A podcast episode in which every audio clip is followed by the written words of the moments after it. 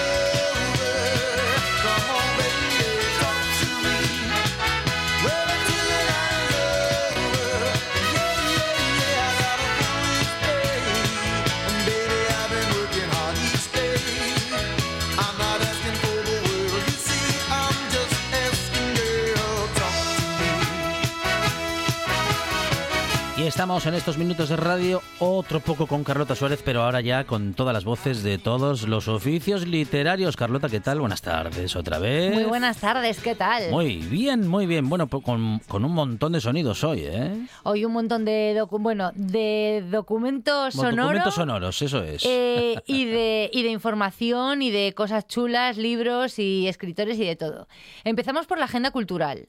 Recordamos, mm, para que no se os olvide, que mañana tenemos al profe en la Sociedad Cultural Gesto, en la Escuela de Comercio a las 7 de la tarde. Lo único que tenéis que hacer es ir a la Escuela de Comercio y subir todo para arriba y preguntar, porque está así un poco escondidillo. Y el miércoles hay un homenaje a Carmen Gómez Ojea en la Biblioteca de San Lázaro, en Oviedo. Y además la presentación del lado oscuro del tiempo de Javier Souto en la Biblioteca de la Granja. Así que vais a tener que escoger, porque esto es el miércoles, son las dos cosas el miércoles, tanto en Oviedo me refiero, ¿eh? tanto en la Granja como en la Biblioteca de San Lázaro. Vais escogiendo y los que estéis en Mieres Sí. también tenéis plan para el miércoles, porque en la Casa de Cultura se presenta un libro que publica KRK. Yo lo vi, eh, lo acabo de ver en las redes sociales de, mm, de José Luis Argüelles y nos dice que hablarán en Mieres, en la Casa de Cultura, de una historia monumental publicada, o sea, escrita por Carlos Gordon, que es de la lucha antifranquista eh, a los nuevos movimientos sociales nunca decimos nada de Mieres y muchas veces es por falta de, vamos, pues porque falta de tiempo y porque no, no le echo yo un vistazo a las biblios. Prometo y me comprometo a estar pendiente. Muy bien. En las bibliotecas de Gijón, pues bueno, Club de Mentes Inquietas, Cuentacuentos, Bebe Cuentos, Juegos Molones.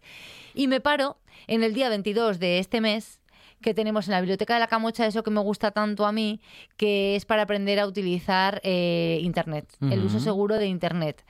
Eh, bueno, pues eso, que, le echéis un vistazo, que los papis eh, tengáis en cuenta que en la biblioteca, en este caso el día 22 es en, en Vega la Camocha, pero es muy probable que rote por otras bibliotecas como hace habitualmente. Así que lo mejor que hacéis es entrar en gijón.es, bien a través de la web o a través de la app, o si no, informaros directamente en vuestra biblioteca. Muy bien. Tenemos muchas actividades en Asturias en general y en las bibliotecas en particular, algo que nos recuerda cada semana Carlota Suárez porque defiende a capa y espada ¿eh? la institución de la biblioteca pública, claro. Hombre, es que sin la biblioteca este mundo sería un poquito peor.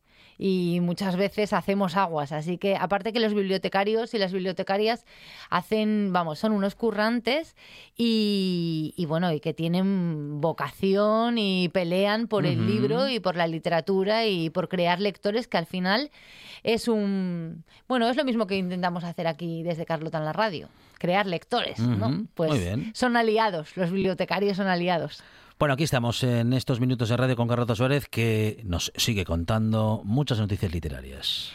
Bueno, pues hoy eh, os anunciaba en redes que a través de un muñecajo, puse un muñecajo para anunciar la sección porque vamos a pararnos en, en la literatura, en los lectores más jóvenes hoy. Eh, porque dos escritoras han ganado, bueno, ah, tenemos dos escritoras, dos libros y dos premios. Y es que se acaba de otorgar el premio Barco de Vapor a una asturiana. Sabéis que el premio Barco de Vapor eh, lo convoca anualmente SM con el fin de promover la creación de una literatura para niños que fomente el gusto por la lectura y que transmita, pues bueno, no solo la calidad literaria, sino también ciertos valores que, que ayuden a, a construir un mundo mejor, ¿no? Y este año se lo llevó el libro Más valiente que Napoleón. Eh, un libro muy circense que nos anima a soñar de la mano de, de Nicoleta y a unirnos a la familia del circo Spelterini. Además son, son figuras reales, son personajes reales los que trata Mónica Rodríguez, que es su autora. Y, y bueno, que yo creo que nadie mejor que ella para animarnos a leer, eh, a leer este libro. Así que pasen y vean. Más valiente que Napoleón es una eh, novela que gira en torno a la figura de María Spelterini, la única mujer que cruzó las cataratas del Niágara en la cuerda floja en el 1876. Y yo eh, recomendaría el libro primero por conocer a esta extraordinaria mujer, que fue un personaje real, y después por conocer a todos los personajes de ficción que la acompañan en su gran hazaña. Son eh, personajes entrañables. A mí me robaron el corazón mientras escribía la historia y, y ojalá la familia Spelterini, esta familia circense, eh, cautive también a los lectores. Ahora les toca el turno a ellos. Ojalá sea así. Bueno, qué, qué interesante la figura de una mujer, bueno, pues tan atrevida, ¿no? Para atreverse, valga la repetición, a una hazaña como esa. Hombre, pues imagínate. Y además me hace mucha ilusión que sean personajes reales y que, mm, y que estemos hablando de, de literatura, bueno, de barco de vapor, ¿no? Que sabemos que está orientado a los más, a los lectores más jóvenes. Porque normalmente parece que a los niños hay que inventarles cosas. eh, no, pues también pueden conocer. Sí que tenemos la, los libros mm, sobre personajes reales que son un poco así como biográficos, pero no es habitual encontrarse con una historia novelada con personajes reales que acerquen al niño a, pues a esos personajes, ¿no? Que casi casi parecen de lo fantásticos y de lo y de lo extraordinarias o de las vidas extraordinarias que llevaron. Y Mónica Rodríguez lo hace con más valiente que Napoleón. Luego me hace mucha ilusión también que Barco de Vapor, esas colecciones que yo leía de pequeña y, y soy del 77, siga, ves, ya lo dije, no tenía que haberlo dicho. Fonseca. Yo que digo que en las biografías sobra la fecha de nacimiento. Pero bueno, es verdad, es cierto que Barco de Vapor pues es una colección como muy entrañable porque todos nos hemos leído a María Gripe y a Fray Perico y bueno, este, este tipo de libros. Y, y, bueno, siempre nos gusta mucho estar al tanto del premio Barco de Vapor. Y bueno, eh, Mónica, para conocer un poco mejor a Mónica, uh -huh. se me ocurrió, por supuesto, preguntarle qué libro la marcó. Y nos dice esto. En mi caso yo no recuerdo ningún libro en concreto que me haya producido ese efecto de, bueno, a partir de ahora es que eh, no puedo dejar de leer y quiero escribir, sino que fue un continuo de libros, un poco a poco. Todos esos libros que mi madre me ponía entre las manos eh, cuando nos íbamos a dormir, eh, que leíamos en la cama, esas aventuras de los cinco, ¿no? Por ejemplo, y también todos esos libros que yo encontraba en la biblioteca de mi abuelo, en la que trasteaba en busca de sus palabras porque él eh, bueno, tenía una enfermedad y no podía hablar. Y ahí descubrí otro tipo también de libros, no descubrí la poesía y yo creo que, que bueno, hay tantos libros que me han transformado, que me han cambiado la vida, que me han empujado a escribir, que no puedo eh, decir solamente uno. Bueno, um, digamos que le ha marcado la literatura así en general. En general. Y, pero fíjate que la primera, cuando tú empiezas a decir los libros que te marcaron en orden cronológico, te aventuras, pues eso, te retrotraes a cuando eras niña, sale, lo de los cinco sale muy habitualmente. Uh -huh. Entonces vamos a quedarnos con que Mónica nos mencionó a los cinco. Y luego yo le pregunté, no podía dejar de hacerlo, qué supuso para ella de repente eh, ganar un premio como barco de vapor. Y, y nos cuenta esto. Para mí ganar el premio Barco de Vapor ha sido una emoción increíble. Cuando me llamaron me eché a llorar eh, porque llevo 14 años presentándome a este premio, he sido finalista cuatro veces y creo que es un justo reconocimiento a la tozudez, al trabajo y también al entusiasmo, ¿no? al no perder la esperanza, no rendirse y seguir trabajando. Eh, además, el, de ser el Barco de Vapor uno de los premios más prestigiosos, sino el que más que existe en la literatura infantil en España, eh, ganarlo supone que haya un foco sobre tu libro y, confío en que eso haga que la, la, familia Spelterini pues llegue al corazón de muchos más niños y niñas lectores. Bueno, qué bien, ¿eh? Qué bien lo cuenta y qué ganas nos están dando. Y como nos presta que la tozudez y el buen hacer y el curro eh, pues tengan su reconocimiento al final, porque 14 años presentándose y 4 de finalista, Ujú, ujú. eso quiere decir que no perdió la esperanza, exacto, y, y- y vamos, y que siguió insistiendo. Con lo cual, otro valor más que, que poner en, en el bien, foco. El de la voluntad. El de la voluntad y, y el del curro, el Y del la- bien, trabajo bien Y hecho. perseverar, perseverar, sí, sí. Y bueno, luego tenemos el premio Gran Angular, que también lo convoca eh, SM anualmente, como en el caso anterior. En este caso, el fin es promover también la creación literaria para jóvenes un poco más mayores, que bueno, pues eso, eh, este es más juvenil y el otro es un poco más infantil, como quien dice. Ya sabéis que no nos gustan las etiquetas, que todos los libros los podemos leer todo el mundo, pero están enfocados a un determinado público y en este caso son un poco más mayores. Eh, en este caso, este año se lo llevó El verano que llegaron los lobos. Es un libro ideal para las vacaciones estivales, ya que nos invita a vivir un verano adolescente para descubrir nuestro sitio en el mundo. Un mundo entre pájaros, ciervos que no pueden volar, eh, primeros besos, un misterio y un crimen. Tiene de todo. Y Patricia García Rojo, su autora, nos va a invitar a leerlo. El verano en que llegaron los lobos es una novela que nos presenta una realidad alternativa en la que los seres humanos pueden convertirse en animales según su personalidad o sus características.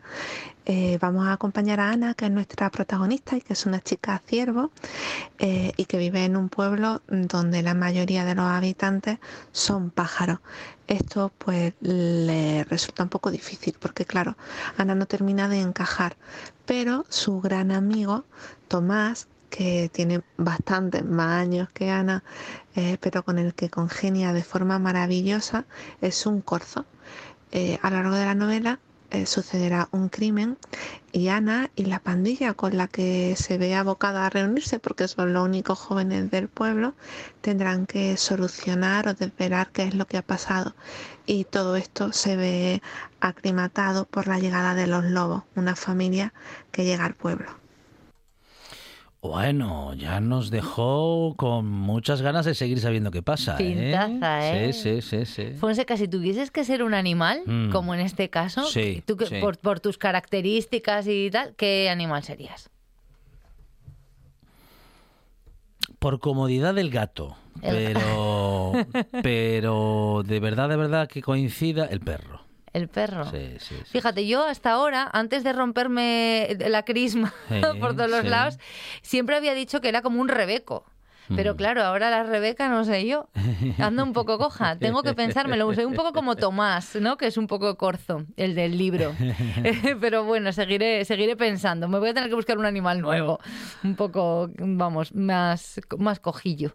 Eh, y bueno, para conocerla mejor a, a Patricia, le hemos preguntado qué libro la marcó. Bueno, yo de pequeña era una lectora voraz y quizá los libros que, que hicieron que lo fuese son los libros de los cinco de Enid Blyton. Para mí fue una revelación y un descubrimiento mágico leer estas novelas de pequeña. Eh, recuerdo leerlas durante las largas siestas de verano. eh, imaginarme que yo también me iba de excursión con las bicicletas como ellos, o que alquilaba una multicaravana, o que tenía una casa en una cueva, en una isla, y, estar muerta de miedo eh, leyendo el faro del contrabandista, pensando que me iban a atacar en mitad de la noche. Creo que, que estos libros me marcaron como, como lectora y también como escritora, porque cuando escribo novelas para público más joven me gusta escribir con pandilla. Bueno, eh, una coincidencia, ¿no? Coinciden ambas, sí, Sí, coinciden sí, las dos. Y es que es muy difícil hablar con objetividad sobre los cinco, eh, The Famous Five, eh, en, el, en el original. Eh, porque, claro, es una serie de libros que tuvo gran influencia sobre la infancia de muchas personas. Tú fíjate que la mítica colección de Enid Blyton, que Enid Blyton vivió, nació en el 97 y se murió en 1968. Y en cambio, muchísimos eh, jóvenes, muchísimo, ahora muchísimos que peinamos ya canas, la leímos, pero a posteriori. Es decir, mucha gente que nacimos pues hasta 10 años después de que se hubiese muerto Enid Blyton, eh, estuvimos leyendo los cinco porque reedición tras, eh, tras reedición va conquistando, pues eso, diferentes generaciones. Te lo prestaba yo, por ejemplo, tengo un recuerdo de un volumen en especial, creo que me lo prestó mi tía Belén, que se titulaba Los cinco y el tesoro de la isla. Debía debía de ser una edición de editorial Juventud, una, una antigua, y, y pues eso, te cautivaba Georgina, George, que era mi alter ego, Julián, que era el líder de la pandilla, Anne, que era así como muy dulce, un poco cursi para mi gusto, el chistoso de Dick, el perro Tim, y, y a todos nos encantaban. Era muy fácil imaginarte que eras como el sexto, ¿no? El sexto eh, miembro de la pandilla. Y antes que J.K. Rowling eh, estuvo Enid Blyton. Aunque ahora, ¿sabes que modificaron un poco otra vez los libros de los cinco? Ah, sí. Sí, sí, sí, modificaron los libros de los cinco, igual que hicieron con tantas otras obras, ¿no? Eh, pues para que no haya tantos roles de género, por ejemplo. No vamos a juzgar, solamente lo vamos a, a A mencionar. comentar, sí, sí. Eh, para que no hubiese tantos roles de género. eh, también quitaron, por ejemplo, mira, los malos estaban siempre como muy, siempre eran de una raza concreta, o, o bueno, de una raza como diferente, Ajá. ¿no? Claro. Yo vuelvo a decir que no juzgo, pero también tenemos que tener en cuenta que cuando se escribieron estas novelas, pues eh, lo diferente daba miedo, no era tan habitual, eh, pues eso, encontrarte con personas de otras razas, pues a lo mejor eh, intentabas inculcarle a los niños que no se fueran con extraños. Entonces, bueno, los valores se transmitían de una forma un poco diferente a como se transmiten ahora. Porque también hay que reconocer que Enid Blyton era muy blanca, con sus cinco. Es decir, eh, eran rebeldes, hacían travesuras, pero eran personajes nobles y, y, bueno, incluso el más travieso de todos hacía travesuras sin importancia. A mí me gusta más la idea de escribir historias nuevas que de reescribir las que ya están escritas. Cada tiempo es hijo de su contexto y de las circunstancias y seguramente las historias que se escriban hoy no serán iguales que las de ayer ni las de mañana serán iguales que las de hoy. Tenemos un ejemplo ahora mismo del Sí, libro de, sí. fíjate, del libro de Pandilla, que es el de. Gran Angular, el que llegaron los, el verano que llegaron los lobos, que nos está comentando Patricia García Rojo, que efectivamente habla además de una pandilla, pues bueno, podría ser, hay también un, un misterio, un asesinato, eh, mm, pues podría ser unos cinco. Recordemos que después de los cinco vinieron los Hollister, que fueron un pelín posteriores y, y pues ya mm, fue, fue algo muy parecido. O sea que, mm, pues bueno, que se puede ir, ada- no adaptar, sino simplemente, pues eso, exactamente escribir eh, sagas nuevas, nuevas colecciones. Pero además es que os digo una cosa, presta un montón leer esas ediciones antiguas. No es necesario porque ahora sí que le dieron un repaso, creo que Ajá, fue la familia de sí. la propia Enid Blyton la que lo la que quiso que el lenguaje, las traducciones y tal se A ver, al principio lo que pasó es que las traducciones no eran muy exactas. Sí. Entonces aparecían cosas como la cerveza de jengibre y a ti te extrañaba Sí. que un niño tomara cerveza. Pero claro, era cosa de la traducción Y más aún de jengibre. de jengibre.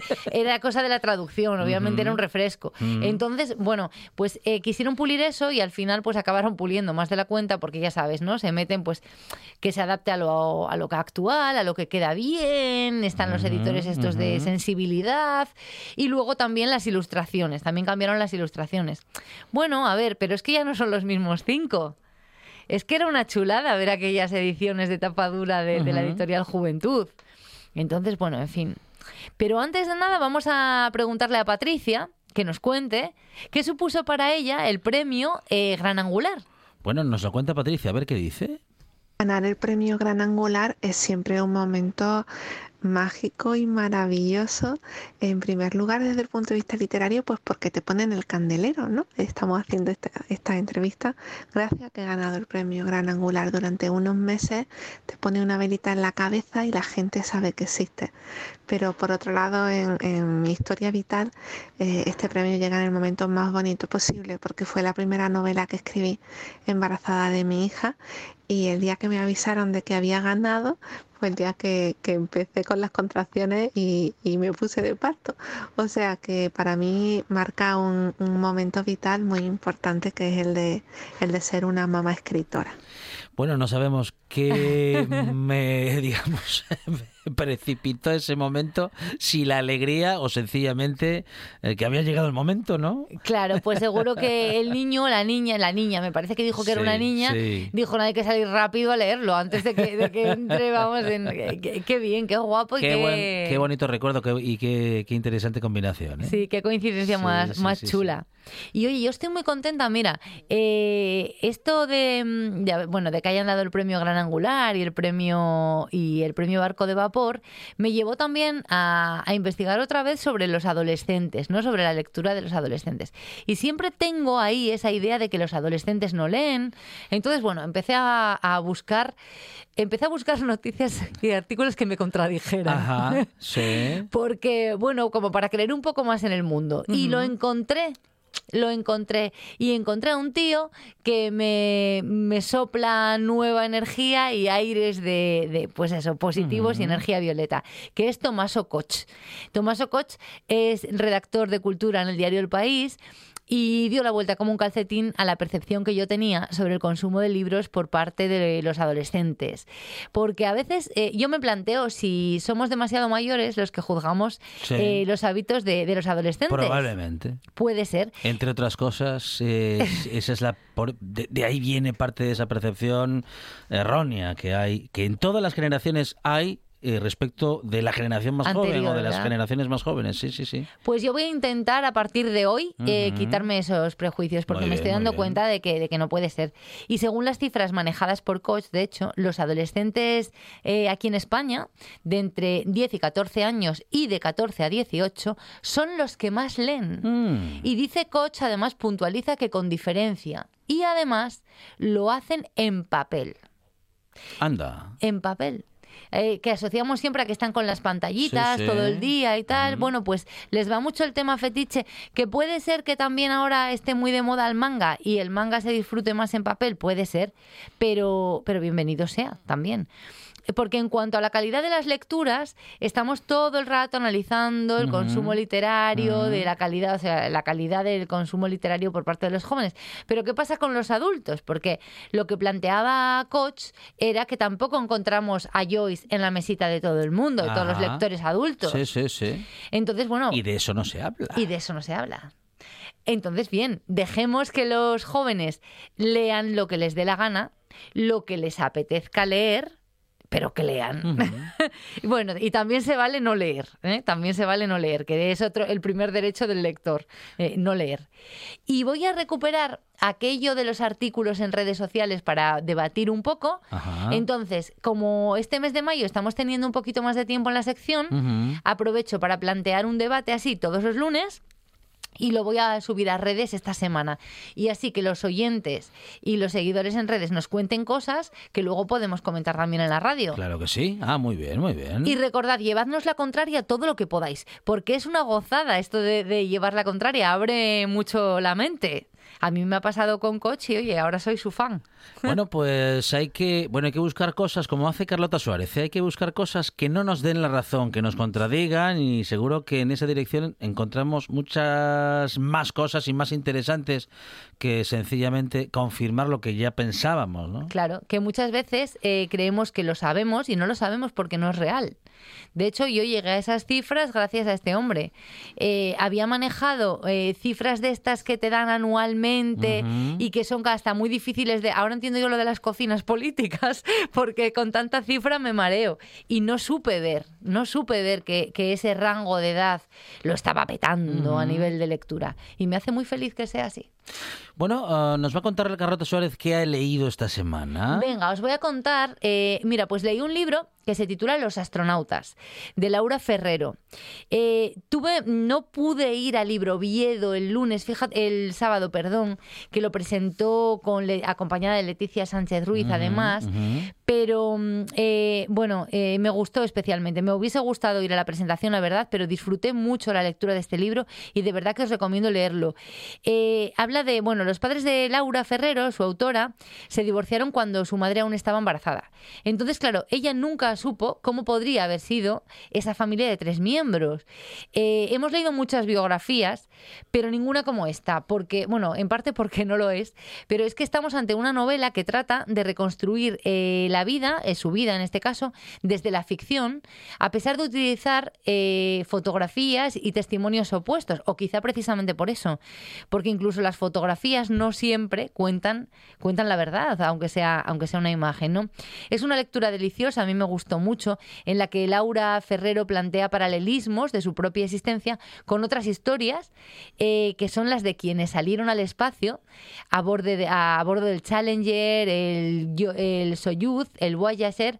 eh, y bueno, ella presenta este fin de semana, ya te- o sea, presentó este fin de semana en Libroviedo eh, la novela. La presentó con Leticia, con Leticia Sánchez Ruiz, y a mí me gustaría eh, robarle a Leticia una, una frase con la que ella describió la novela y estoy totalmente de acuerdo. Me gustó tanto, tanto que creo que no la puedo mejorar. Así que en boca de Leticia, de Leticia Sánchez Ruiz, ella habla de la novela como que para hablar de tu familia, lo mejor es hablar de la luna.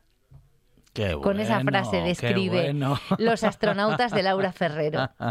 Laura Ferrero, que os recuerdo, eh, nació en Barcelona y es periodista y editora y compagina su trabajo para diversas editoriales e instituciones culturales eh, con su pasión por la escritura. Y bueno, nos regala novelas pues como esta, que yo me leí eh, esta semana, que es Los astronautas y que de verdad os recomiendo con, bueno, pues eso, con muchas ganas y muy convencida de que os va a encantar.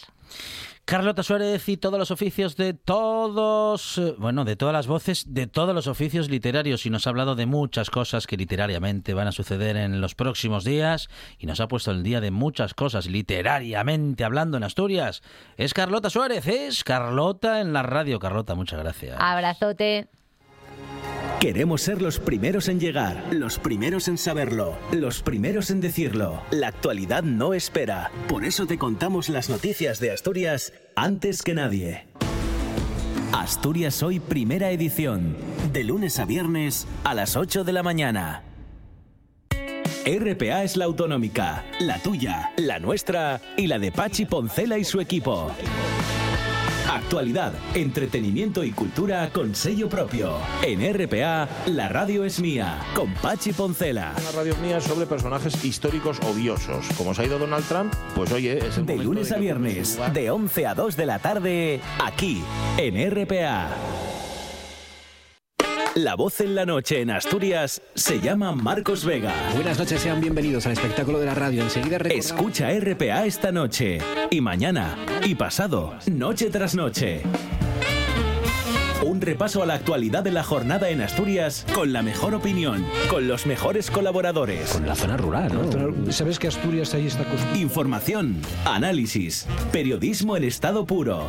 Noche tras noche, de lunes a viernes a las 9 de la noche en RPA, la radio del Principado de Asturias. La nuestra.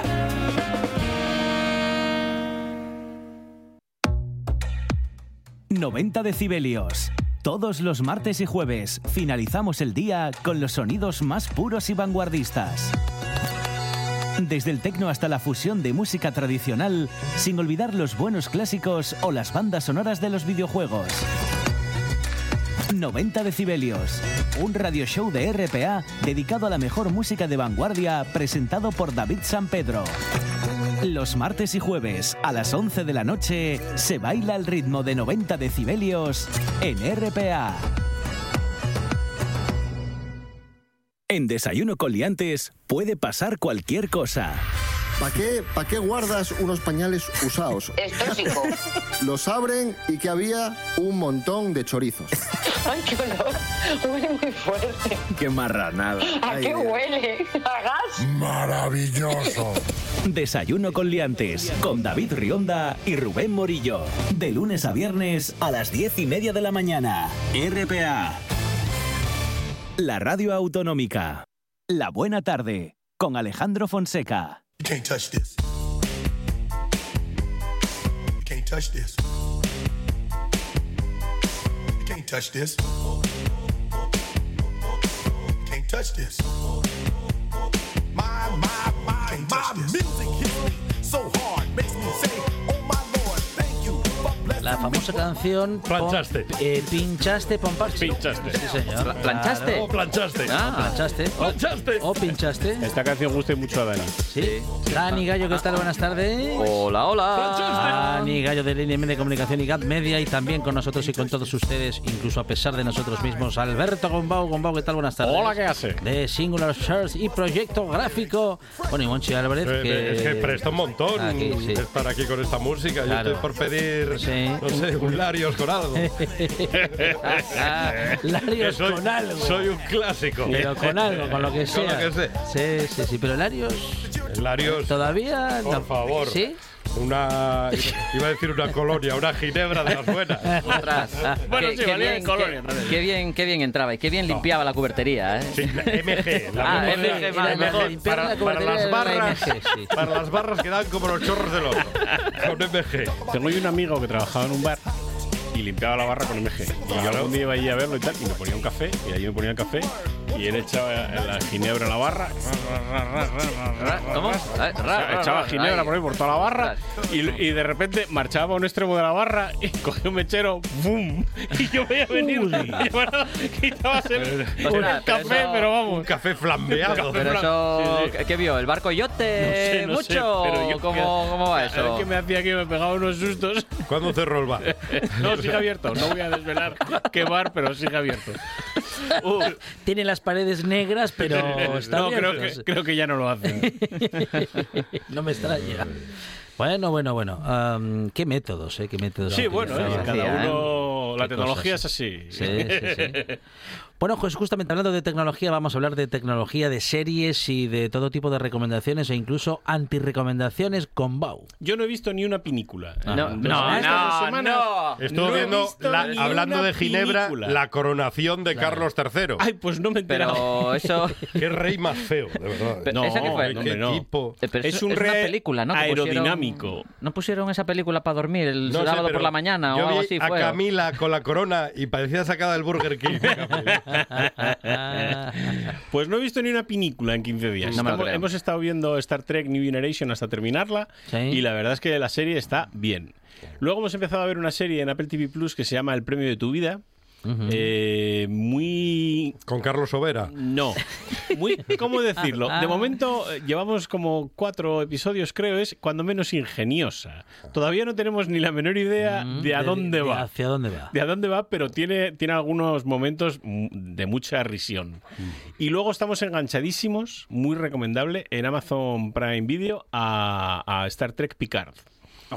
La verdad Bien, es que esta empezó un poco así, mm, a vuelo cebolleta, pero se va complicando la trama y la verdad es que se está volviendo muy oscura. A mí me está recordando a- al Imperio Contraataca, que tú veías la Guerra de las Galaxias y dices, ah, qué bonito todo y tal. Y luego veías el Imperio Contraataca era todo muy oscuro, muy, muy, ten- muy, te- muy tenebroso y tal. Pues esto lo mismo, se está volviendo complicadete. Veremos a ver en qué para.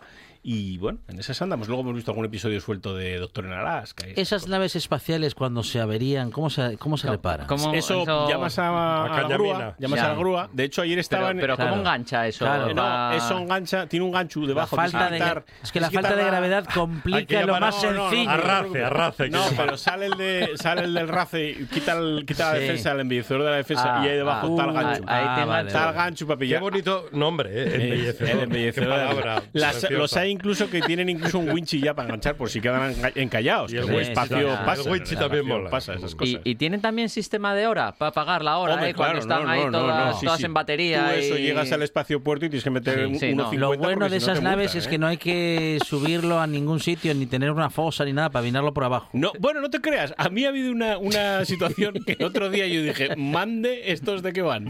De repente tienen un accidente, como tantas veces. Ya sabes que no hay episodio de Star Trek en el que no destrocen la nave, Sí. si no, no es Star Trek, es otra cosa. Y de repente como que se hunden, se quedan sin energía Claro. y se hunden. Y, y dice y todo el capitán, el capitán Shaw, que es ahora el que está en la, en la Sí, Titán, sí. que no están en la Enterprise, están en la Titán, nos hundimos. ¿A dónde? ¿Cómo nos Si hundimos? estás en el espacio. ¿A dónde? Nos hundimos. Muy gracioso. Pero bueno, la verdad es que la trama tiene, tiene enganchón, tiene enganche, tiene enganche. sí, Bueno, sí. muy Bien, guay, muy guay. bien.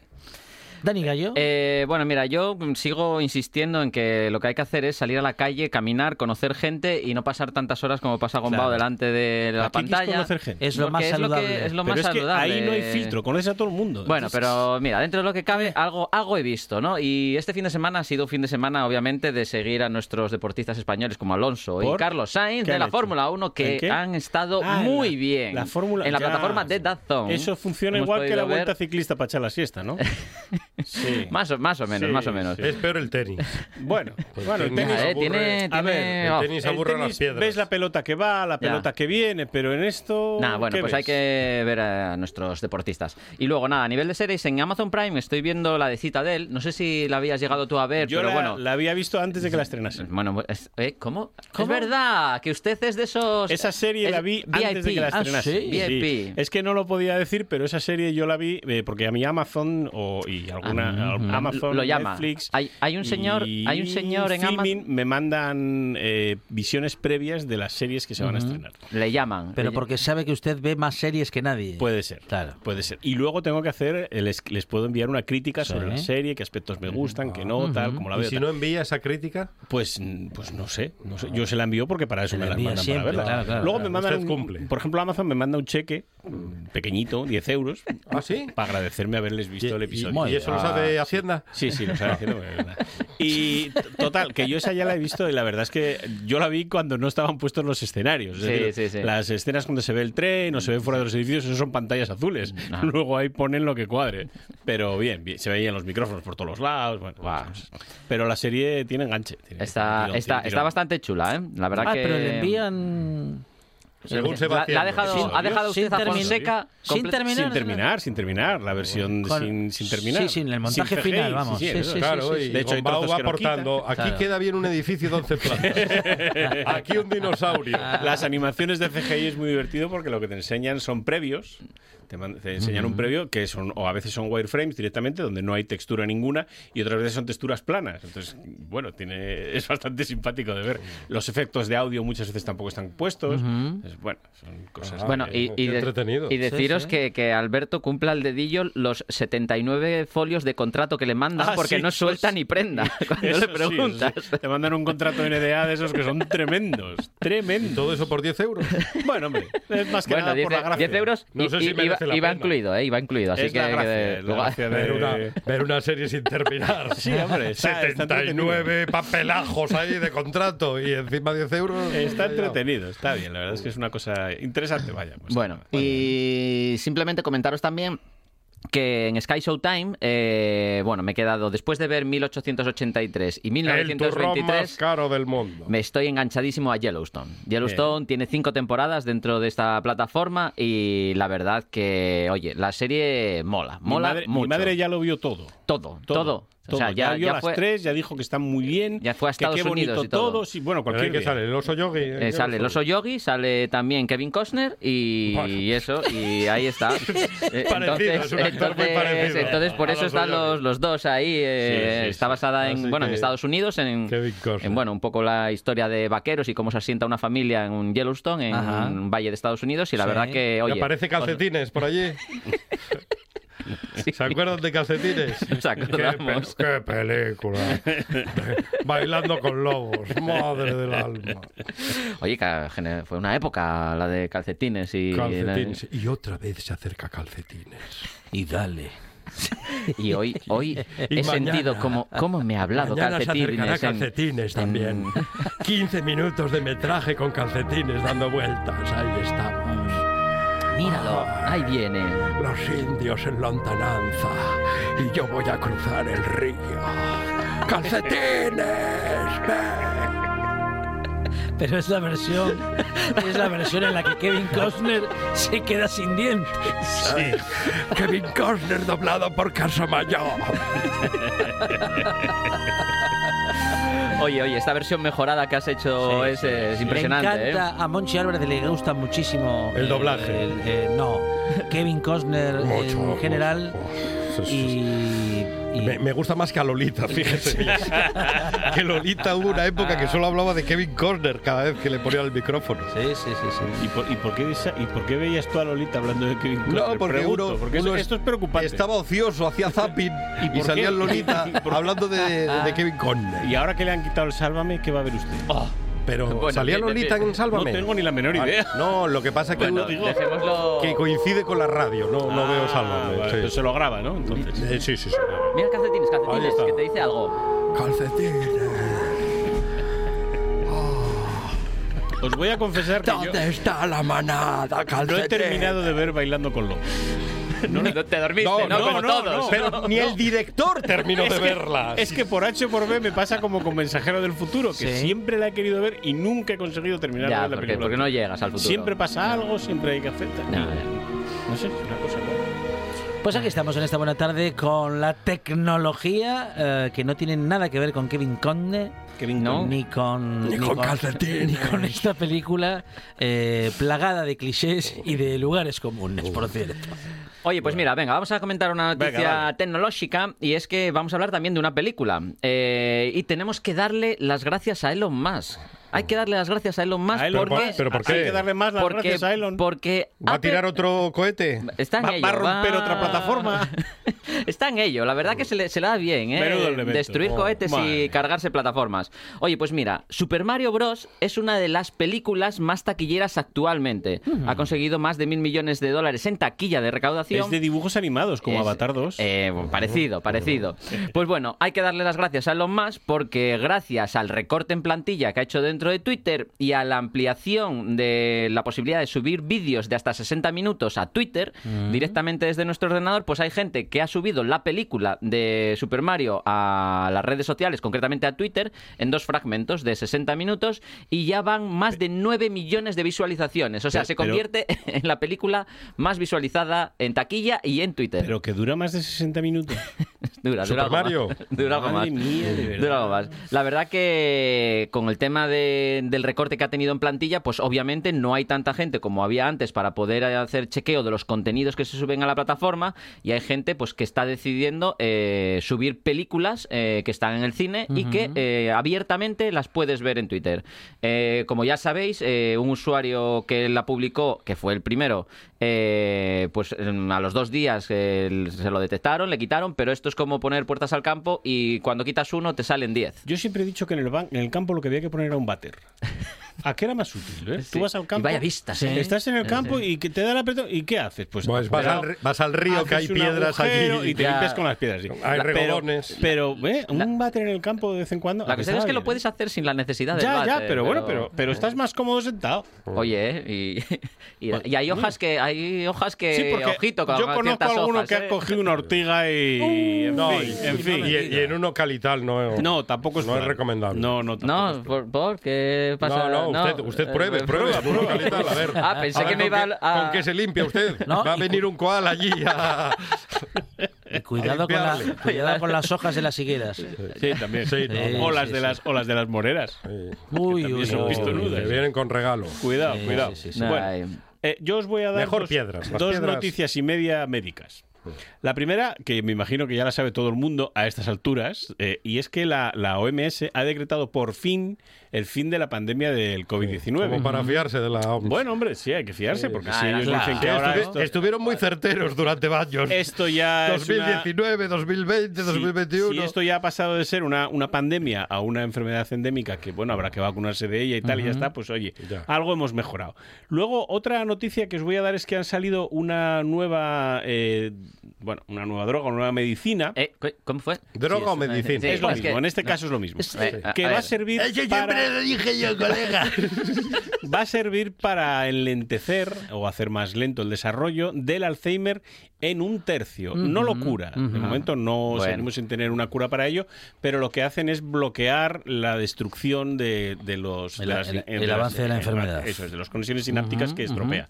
Y ahora os voy a leer un texto. Espérate Oh, a, a ver, a que- ver. que- Qué buena, buenas noticias, se viene ¿eh? usted arriba, buenas ¿eh? noticias Muy buenas Estas dos noticias. la verdad es que son buenas porque, bueno, hombre, a ver, las Sí, cosas sí, tendrán sí. que ir mejorando de momento hasta la próxima, que será la que ya seamos todos zombies. Hombre, pero la próxima se llegará acaba, en 100 no- años, digo no yo. No, no te creas, no. A mí lo que me preocupa de esto es, ¿y ahora qué van a hacer los conspiranoicos? ¿Se van a aburrir? Bueno, no, que están enganchados ahora a los chemtrails, a, las, a, la- a las ra- a los trazos Ah. estos de los aviones. Sí. Están enganchadísimos. Hasta en el Congreso han preguntado por los chemtrails. Esto se nos va de las manos. Se nos va, se nos Bueno, va. os voy, a leer, os voy a decir un texto y vosotros me vais a decir a- Sí. a, qué pensáis que corresponde. A ver. A ver que lo encuentre. A ver, a ver, venga. Ahí va. estamos, ¿eh? Eh, Prueba en directo, sí. atención, sin red. Estamos con Alberto Gombau y Dani Gallo, concurso. Eh, hablando de no tecnología encuentro, no y hablando, bueno, de una propuesta que en este momento Alberto Gombau Venga, ya, lanza. ya, la- la- láncese usted. Aquí. En la memoria del hombre, ningún invento y ningún trabajo, ya sea dirigido a la imaginación o al entendimiento, produjo jamás tal efecto.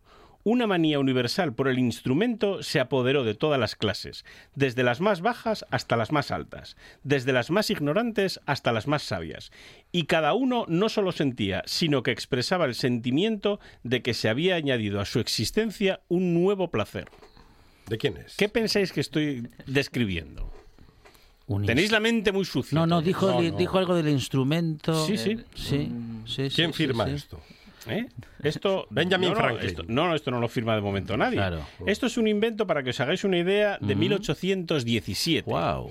Según lo lees, parece que estás hablando de un móvil. Porque mm, el conocimiento, el entendimiento, tal. Pues no, señor. Esto es un caleidoscopio. Ajá. En el siglo XIX hubo una auténtica fiebre con el tema del, del caleidoscopio, porque claro, era, era un invento súper novedosísimo. Ujú. Y la gente se enganchó al, al tema del caleidoscopio. Para, que, para los de la ESO, un caleidoscopio es un tubo donde dentro Sí. hay tres espejos y hay unos, uno- cualquier cosa. Puedes meter desde granitos de arroz hasta cuentas, lo que quieras. Y eso produce patrones geométricos aleatorios, siempre diferentes, no se repite jamás. Es muy bonito de, de jugar con ello, porque en realidad es un juguete. Y eso en el siglo XIX, claro, no había tele, no había radio, Ya. no sé qué iban a hacer los de la ESO, aburridísimos. Ujú. Eh, y la gente se enganchó al calidoscopio, pero de, Ya, de maneras ya, tremendas. Yo he tenido un par de ellos o tres, por lo menos por casa, y la verdad es que es un juguete divertidísimo. Los colegas del parque también te daban Sí, cosas para hay ver alternativas también ¿no? para el No, caleidoscopio sí, menos no. sanas, pero sí, sí, pero también ves sí. formas el geométricas. fumedoscopio, llama. Sí, sí. Pues esto, el caleidoscopio, que sepáis que hubo una auténtica fiebre, como con los móviles ahora. Ya, Está la gente ahí enganchadísima y bueno, efectivamente. Pero el caleidoscopio no hizo tanto daño como sí están haciendo los móviles ahora. No, porque en realidad o también solo se es, producían... solo es cuestión de, de- de, digamos, de, de tiempo, de, Ya, si de te cae en la cabeza- No, no, se producían Pues- accidentes igual que con, Sí. que con los móviles. La gente Mm. tropezaba por ir mirando el caleidoscopio por la calle. O sea, que no te pienses Sí, tú, sí, pasa sí, como sí. con los móviles. O sea, que tontos fuimos siempre. Tontos fuimos siempre, sí, sí, sí. La cosa es que... Que- que va más, que va más. Bueno, eso sí, va más. Siempre va más. A Elon Musk. Lo que ocurre es que eh, hay, unas, hay unas leyes que, que enunció en su día Douglas Adams, que es el autor de la guía del autopista- autoestopista galáctico. Eh, es un libro. ¿Dónde Los- estaba Michael Landon? Los de la... No. ¿Y el de Barba? No, No. los de la. Eso es, es un libro, pero no os preocupéis que hay película también. Eh, que son tres leyes, que las cuales describen, se describen de la siguiente manera: todo lo que ya está en el mundo, cuando naciste, te parece normal. Claro. Todo lo que se inventa entre este momento y Mm. antes de que cumplas los 30 Sí. es increíblemente emocionante y Mm. creativo. Y con un poco de suerte podrás vivir de eso. Todo lo que se inventa después de que hayas cumplido los 30 va contra el orden natural de las cosas. Y es el comienzo, el comienzo del fin de la civilización tal y como la conocemos, hasta que se haya utilizado durante unos 10 años y poco a poco ya empieza a considerarse normal. Son tres leyes que son Sí, así. sí, sí, sí. Por Ya, eso ya. yo todavía no he Bueno, cumplido yo- 30 y yo a mí todo me parece Claro. sorprendente y maravilloso. es, Ya. Yo, sinceramente, también las canciones de Leticia Sobater no, no sé si encajarían ahí en lo normal. ¿eh? No, no, pero- no, como las de Shakira. Pero se pueden considerar un invento moderno. Canciones, Un invento moderno incluso canciones. canciones. Sí, sí, sí, sí. La incertidumbre forma parte de nuestros días. Cuando uno se hace mayor, lo Ay. acepta. Bueno, venga, vamos a poner un poquillo de música a ver si este temilla que nos van a poner desde la mesa de control os ¿Es- suena. ¿Es temilla o temazo? Es temazo, Temazo. temazo, y a ver si os suena la voz. No me suena.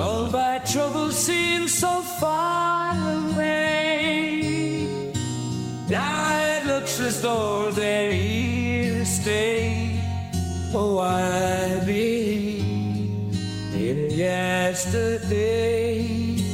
Suddenly, I'm not half man I used to be. There's a shadow hanging over me on yesterday. Suddenly, why she had to go, I don't know. Hombre, los que escuchamos muchas veces al que se supone que canta, sabemos que nos, ¿Por dónde va, no? que nos quieren Que nos la quieren colar, nos la quieren colar. decir que Este es estamos el, el escuchando Rodrigo Cuevas inglés. Claro, a, a don Alfredo, Mm. Pero Correcto. mm, si le parece. Oye, pues mira, a ver, esto concretamente, como sabéis, es la canción de Yesterday de los Beatles Sí. y parece que está cantada, es una versión por Freddie Mercury. Ajá.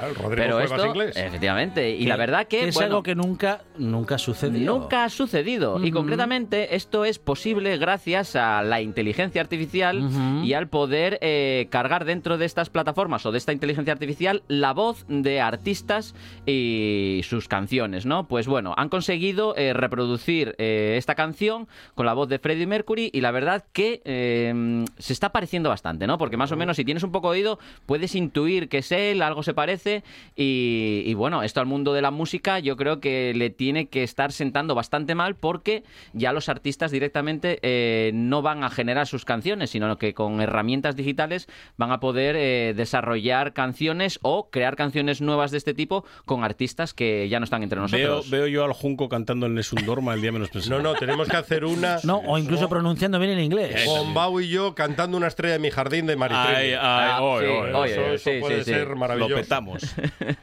Esto es un poco para los millennials. Sí, que, sí, sí. que, entre otras cosas no tienen oído porque además están acostumbrados al truño este del reggaetón y el trapeo.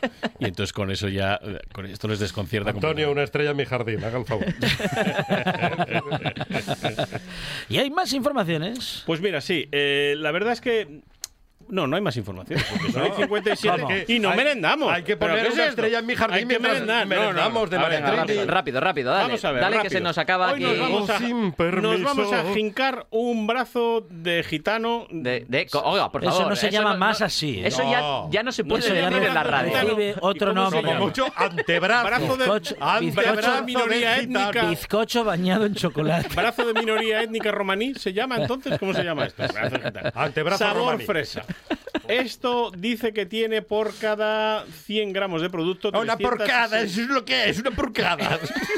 368 kilocalorías, de las cuales grasas, pues no tiene muchas, son 9,4 gramos Ujú. por cada 100, ¿eh? De saturadas son 5,4 y otros de carbono Ahí, ahí. 67, Dale. Ahí está. de los cuales azúcares Antonio, una, 37. una estrella en mi jardín, el Ahí empieza, ahí empieza lo malo. ¿eh? 1,1 gramos de fibra alimentaria, proteínas 3,2 y sal 0,5. Poca La- fibra, esto no para ir al baño. Y no, las ¿eh? fresas, porque aquí no. Ah, es fresas verdad, ¿dónde están las fresas? Estaba mirando la composición y aquí no dice Están nada de en, en el fresas. color del envoltorio. Había Ah, una fresas. discoteca en Avilés buenísima. Sí. Ah, mira. Que era fresas. Fresas, llamaba fresas, Fresas. sí, sí, fresas. discoteca fresas. fresas. Ostras, En el antiguo cine Florida. Esto que es para uno, ¿no? Para desayunar uno, sí. Bueno, esto Bueno. viene Eh, en con un rollo de plástico. Escucha, escucha con Pau. ¿Eh? Ah, sí. Mientras corta el bizcochín, disfrute de la música. ¿Dónde te escondes? Ahora ya sé. Se emociona, Monchi. Oh, sí, sí, es sí. que ahora, ahora llega lo bueno. ¿Pero por qué? ¿Por qué Tenía baila una- usted así, contoneándose tenía con esa... amiga- Esto es un temazo. Tenía, tengo yo una amiga que tenía una gallina que tenía el pico torcido y lo llamaba Maritrini. No sé Pero qué mala su- Pero bueno. Qué mala su- amiga. Ah, sí, yo qué sé. Bueno, an- esto, antes, de que, antes de que esto se nos vaya de las manos, si es que no se nos ha ido ya, Ah, pues no está mal. tenemos que despedir. A mí. Tenemos que des- despedir el programa, tenemos las noticias de las Se 6 me de la tarde caído. y este es el final de la buena tarde. Una estrella. Pero solamente por hoy. Porque mañana, si todavía no nos han suspendido el espacio, regresaremos aquí a RPA a partir de las 4 de la tarde A mí. Con más buena tarde y más radio. Y hoy lo digo yo porque Monchi Álvarez Se no puede hablar. Dani Gallo, Alberto Gombau, gracias. Adiós. Un placer. O eso creo. Ahora no sé qué hacer contigo. Voy a agarrarte. Voy a adorar.